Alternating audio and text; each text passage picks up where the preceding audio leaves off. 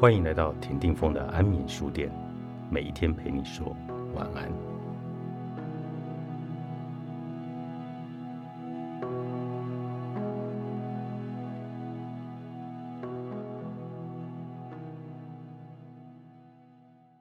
一切人始终会走向同一个方向。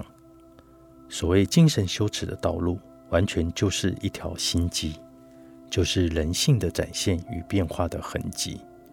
所以，没有任何一条路都是弯路的，也没有任何一个人是可以走捷径的。亲爱的文竹，我还在尼泊尔的加德满都，和往常一样，住在满院的大塔附近。每天一个人绕塔的时候，我总是想象人们经年累月的转绕，大概会在大塔的四周形成一股善的漩涡。终有一天。我们将摆脱沉重的肉身，直上云天吧。对了，绕塔的时候，我还看到了一个人，连续几天看到他，在这个世界著名的佛塔之下，在汹涌的绕塔礼佛的人潮之中，手捧圣经，对过往的人们宣说通往天堂的秘境与主的慈恩。他是一位年老的西方传教士。第一天。还有一群年轻人对他围观，然后散去。后来的几天，便连围观的人也没有了。他一个人表情严肃、姿态端庄的穿行在不止的人流中，发表着演讲。我在他身后不远处悄悄地站着，听不清他的布道之语，但我深深觉得他是可敬、可爱的。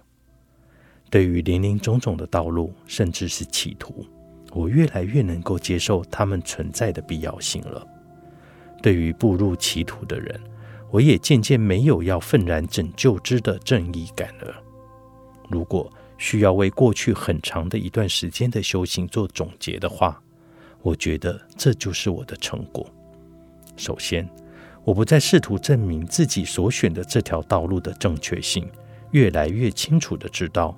这一条法道并非自己选择的结果，我又哪有这般的智慧做出决断呢？如今的道路何尝不是当初生生世世以来一次次寻找、一次次经历、一次次进出歧途方才得遇？越来越是回顾自己，越不敢评判他人；越是超越过去，越是感激过去，甚至。道路的正确性本身也是一个假命题。道路何以能够独立于人而存在呢？尤其说到精神羞耻的道路，从来不是人在这里，路在这里，更应该是选择走上这条路还是那条路的问题。所谓精神羞耻的道路，完全就是一条心机，就是心性的展现与变化的痕迹。所以。没有任何一条路是弯路，也没有任何一个人可以走捷径。曾经我也跟你提到过的，对贸然跳出来指手画脚或者谆谆教诲的人深感厌恶，心里总会抱怨：就算你觉得别人都境界太低，可你有什么必要对他人揠苗助长呢？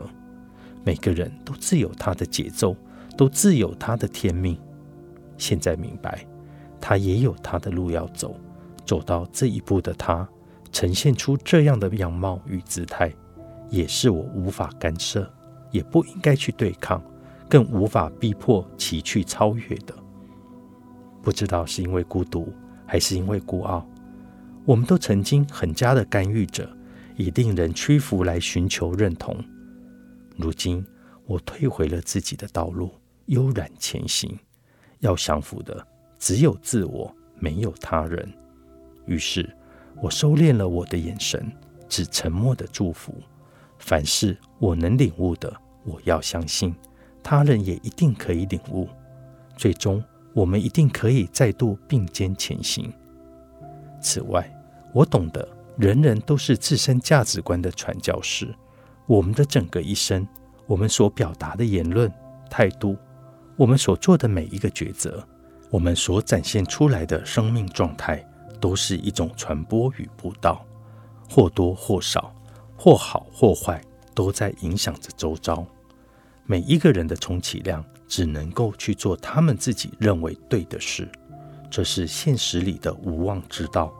倘若每个人都真的去做了自己认为对的事，那也定然是勇敢的无期之行。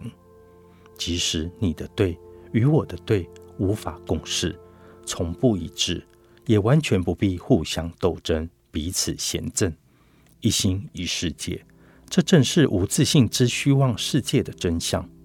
所以，如果一个人能坚持的表达自己的探索、体验、实证过的相对真理，它是可敬的。纵然没有一个追随者，这表达本身就已经是对真理的虔诚。追求真理的热忱，终究会引领一个人不断靠近，乃至到达就近真理。我不敢再轻易否定任何的人事，任何一段经历都是加刑，或者加刑的加刑。因为有了这份接纳，当我在看世间，竟无一个可笑之人。从一个足够高远的维度看去，一切人始终会走向同一个方向。五年前，在佛陀第一次传法布道的鹿野苑，我曾问上师：“什么是升起菩提心的征兆？”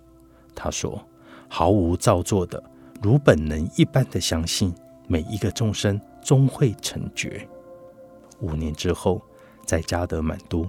在佛塔下的西方传教士身后，我才刚刚开始懂得上师的话，把这份小懂写下来寄给你，因为你是唯一一个一路见证着我从寻找上师开始，直到如今的人。虽然不相见，作者扎西拉姆多多，商周出版。